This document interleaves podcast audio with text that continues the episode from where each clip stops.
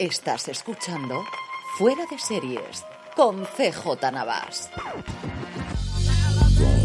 Bienvenidos a Streaming, el programa diario Fuera de Series en el que un servidor CJ Navas tendrá las principales noticias, trailers, estrenos y muchas cosas más del mundo de las series de televisión. Edición del lunes 2 de octubre, empezamos la semana y empezamos el mes, vamos adelante con todo el contenido de hoy, arrancando con un poquito de follow-up, y es que os comentaba la curiosidad de que el sindicato de intérpretes había pedido en la próxima reunión con las productoras no hacerlo en la sede de la AMPTP, que siempre lo pronuncio fatal y hoy lo he conseguido hacer a la primera, es decir, la agrupación de las distintas productoras. Pues bien, para que lo sepáis, esto parece que ha venido porque en los últimos dos días, el sábado y el domingo, cuando estuvieron negociando hace ya dos semanas con los guionistas, mm, finalmente no fueron en esas oficinas, sino en las del sindicato de guionistas, donde se acabó de cerrar el contrato. Así lo comentaba Chris Kessler, que es el showrunner de Julia y sobre todo y fundamentalmente el copresidente del comité negociador, en un podcast que os recomiendo encarecidamente, como suelo hacerlo siempre, el TV Top 5 de Hollywood Reporter, en el que le entrevistaban por tercera vez durante esta huelga de guionistas. Contaba muchas cosas interesantes de cómo había ido el proceso, en qué partes habían tenido que ceder, qué es lo que ellos esperaban con algunas de las cosas que habían conseguido finalmente en ese acuerdo y esa curiosidad que os comento de que los dos últimos días de negociación se habían hecho en la sede de la WGA. El minuto y resultado de las huelgas de Hollywood hoy lunes evidentemente pasa por esa nueva reunión, por fin se vuelven a sentar tanto los intérpretes como las productoras, pero en paralelo se podría estar fraguando una nueva huelga de actores y actrices, ya os lo adelantaba la semana pasada, en este caso en la industria del videojuego. Se estaba negociando durante toda la semana pasada y el viernes se rompieron las negociaciones, así que veremos qué ocurre a ver si no tenemos una segunda huelga de intérpretes en Hollywood en ciernes. Pasando ya a nuevos proyectos, Mattel, que no se quiere dormir en los laureles con el exitazo de Barbie y ha anunciado un nuevo proyecto, en este caso junto a Netflix, de Hot Wheels. La serie se llamará Hot Wheels Let's Race, según dicen será una emocionante y cómica carrera llena de adrenalina para toda la familia, una serie de animación del que según dicen es el juguete más vendido del mundo. La serie tendrá seis protagonistas, seis corredores, Coop, Spark, Mac, Brights, Axel y Sidecar y nos contará sus aventuras mientras asisten a un campamento de carreras en el que siempre se pisa a fondo el acelerador. Y evidentemente la serie vendrá acompañada con una nueva línea de juguetes y productos basada en la propia serie. Por su parte, Prime Video ha anunciado que se ha quedado con los derechos internacionales, incluida España, de Aquellos que van a morir, Those About to Die, la nueva serie para Peacock que está desarrollando Roland Emmerich junto a Marco Kreutzneider, escrita por Robert Rodat y que tiene entre sus intérpretes más ni menos que a Sarah Martins, Iwan Reor y sobre todo Anthony Hopkins. Nos trasladamos al año 79 después de Cristo. El centro del Imperio Romano es la ciudad más rica del mundo y existe una gran afluencia de esclavos obreros del creciente imperio para encargarse del trabajo. La serie indaga en el mundo de los juegos, un mundo caracterizado por la sed de sangre, codicia por el dinero, ansias de poder y, por supuestísimo, corrupción. Las carreras en el Circus Maximus están controladas por cuatro autoridades propiedad de la aristocracia, las facciones azul, roja, blanca y verde, y las acciones de esas facciones son lo más valioso en Roma. Cuando el gusto del pueblo por el entretenimiento se vuelve más sanguinario, se diseñará un estadio especialmente para los combates de gladiadores, que como os podéis imaginar es el Coliseo. La escala del estadio y los combates entre gladiadores y animales será enorme, así como el inframundo del floreciente negocio de las apuestas, porque hay cosas que nunca han cambiado.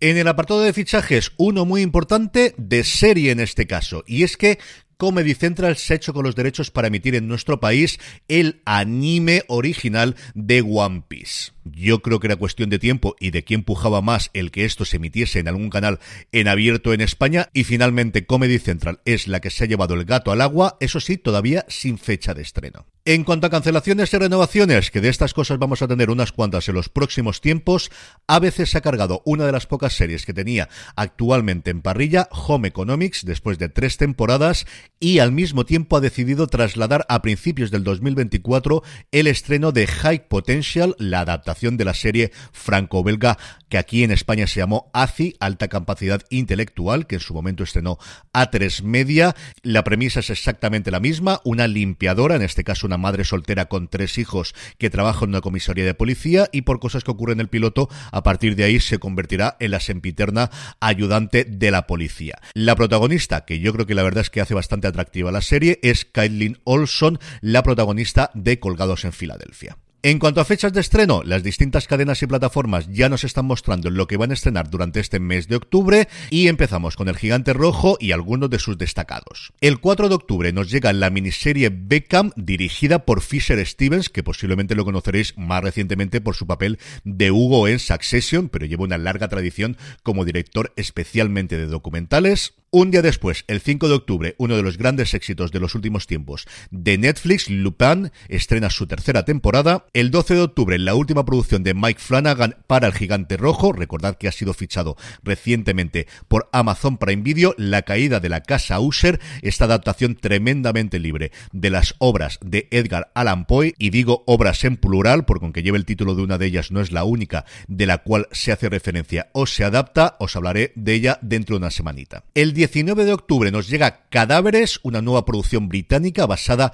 en una novela gráfica de Cy Spencer con cuatro líneas temporales, asesinatos por doquier y el gran atractivo de tener a Stephen Graham como protagonista. En un tono totalmente distinto, el 20 de octubre nos llega la séptima temporada de Élite y un poquito después, el 27 de octubre, estrenarán Hermana Muerte, la nueva película de Paco Plaza. Por su parte, el grupo AMC también ha adelantado sus estrenos para este mes de octubre, tanto en documentales como en factuales. Quizá el gran estreno es el que va a tener el canal Historia el próximo 16 de octubre a partir de las 10 de la noche, llamado Conquistadores. La producción recrea y analiza de manera exhaustiva, gracias al testimonio de varios expertos en la materia, el descubrimiento de América por Cristóbal Colón, la despiadada ambición de Hernán Cortés, los logros de Pizarro y la creación de la leyenda negra que acabó con esta etapa etapa. También en Canal Historia, mañana mismo nos llega Incas, Nuevas Evidencias, un documental que explica cómo 10 años de recientes investigaciones han permitido descubrir otra verdad que se contradice con los libros de historia. Y para los aficionados del True Crime, también mañana AMC Crime estrena Alguien esconde algo, una producción que acompaña a detectives en la resolución de crímenes,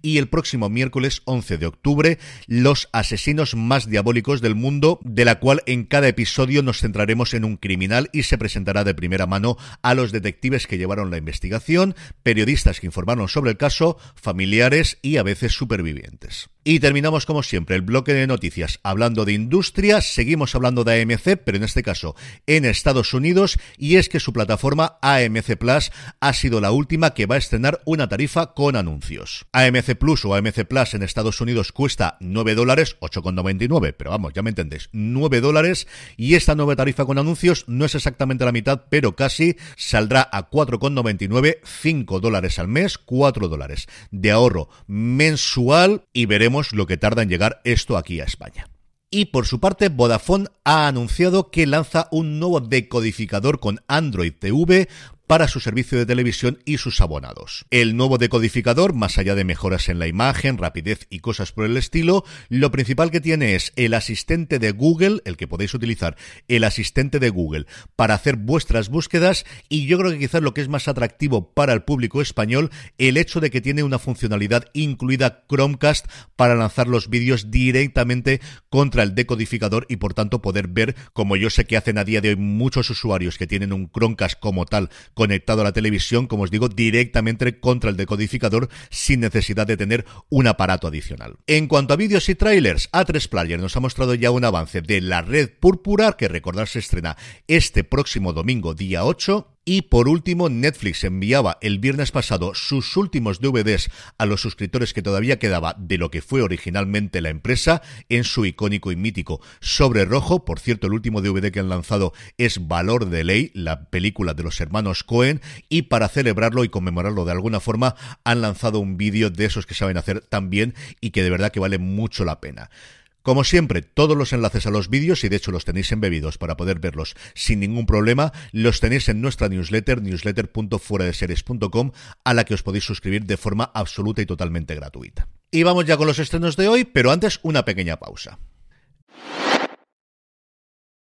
Estamos ya de vuelta, hoy lunes 2 de octubre, solo tenemos un pequeño estreno en forma de documental en HBO Max, que estrena una verdadera barbaridad de documentales entre docuseries y documentales en formato largo, de verdad un montón este mes. Se llama Mente Criminal, dos puntos, el caso de Bling Ring. El documental se articula alrededor de una entrevista realizada por primera vez a Rachel Lee, la supuesta mente maestra adolescente detrás de una serie de robos a celebrities de alto nivel entre 2008 y 2009, examinando las motivaciones de Lee y su grupo de amigos que irrumpieron en estas casas de famosos en Hollywood para saquear y robar. La serie explora las posibles razones detrás de sus acciones, incluyendo problemas de salud mental y adicciones, así como el clima de exceso de celebridades que alimentó a estos adolescentes, recontextualizando los acontecimientos detrás de los titulares sensacionalistas de la época. Y terminamos como siempre con la buena noticia del día y es que Adaptabook Madrid celebrará su segunda edición con nuevas actividades en varios centros y espacios culturales de la capital del 13 al 16 de noviembre.